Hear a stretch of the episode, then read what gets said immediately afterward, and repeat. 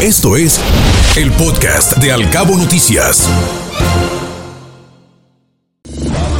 Pablo Iriart, el financiero.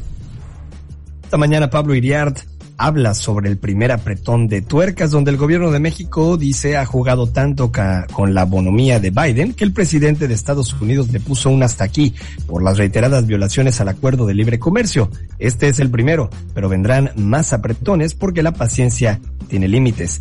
Tarde o temprano nos van a cobrar la amistad del gobierno mexicano con grupos criminales que lo mismo trafican drogas, con personas indocumentadas que arreglan elecciones al gusto del partido del presidente cuando se necesita.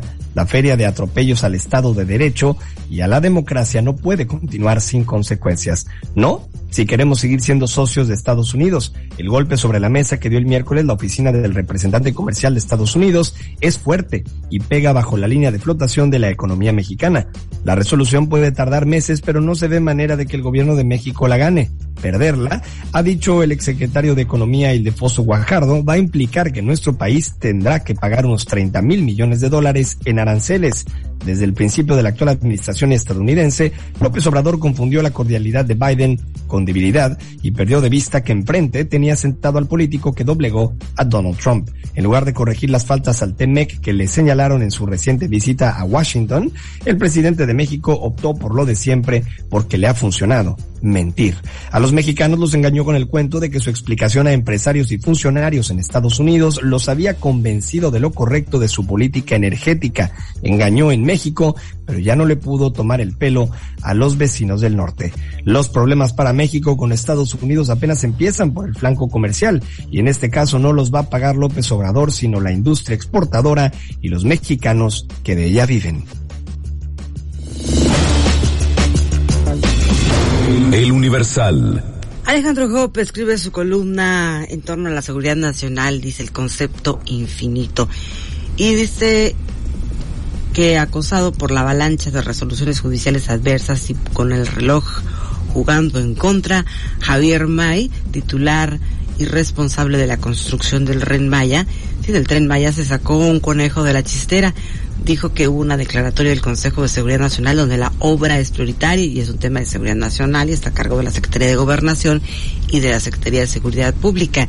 Según múltiples juristas, dice Alejandro Hoppe, el señor May parece estar mezclando la gimnasia con la magnesia.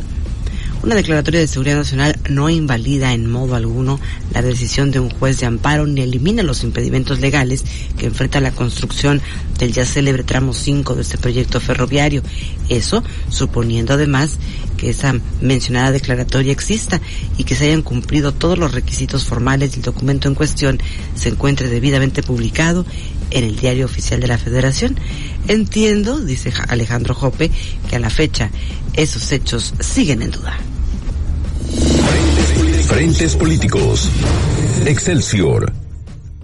Los secretarios de Relaciones Exteriores Marcelo Ebrard y de Economía Tatiana Cloutier encabezaron una reunión con sus colaboradores para delinear las acciones que emprenderá México ante el proceso de consultas que han solicitado sus socios comerciales, Estados Unidos y Canadá, respecto a la ley de la industria eléctrica vigente.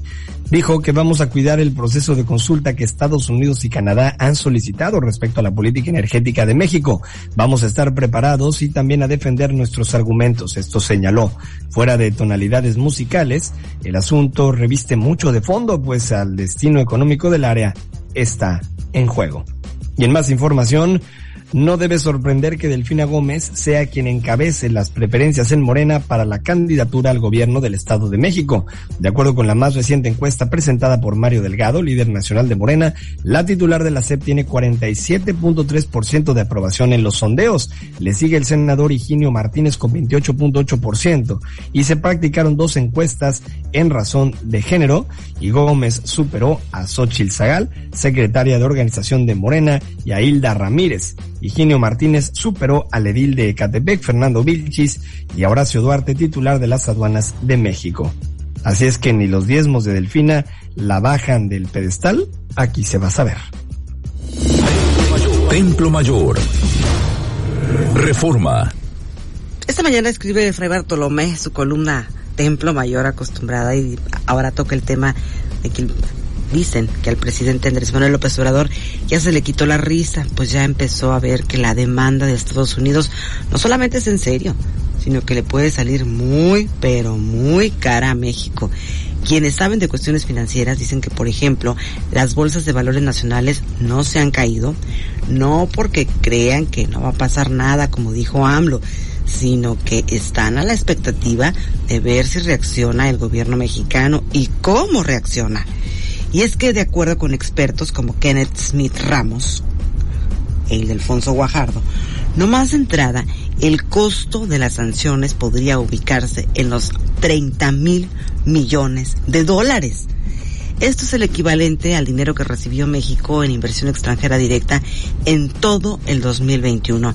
Pero además, hay que tomar en cuenta que esta amenaza en la economía nacional no se da en un contexto de nulo crecimiento del Producto Interno Bruto, altísima inflación y una enorme desconfianza de los empresarios hacia el gobierno.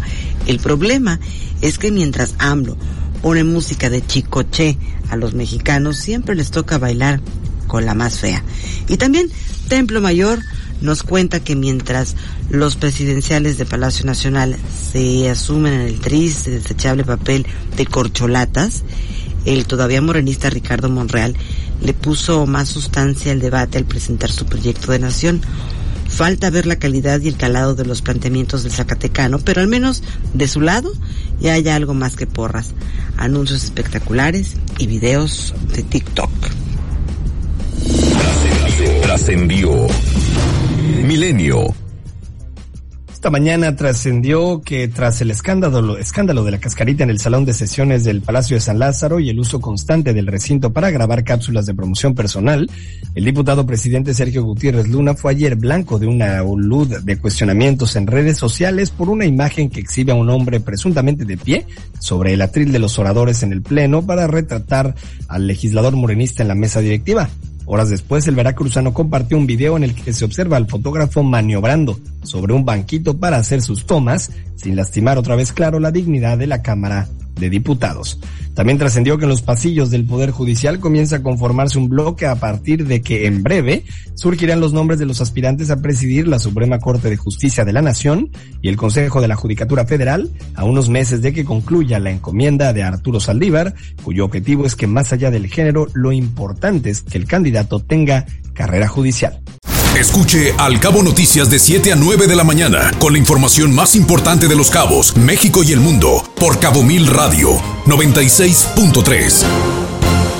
Siempre contigo.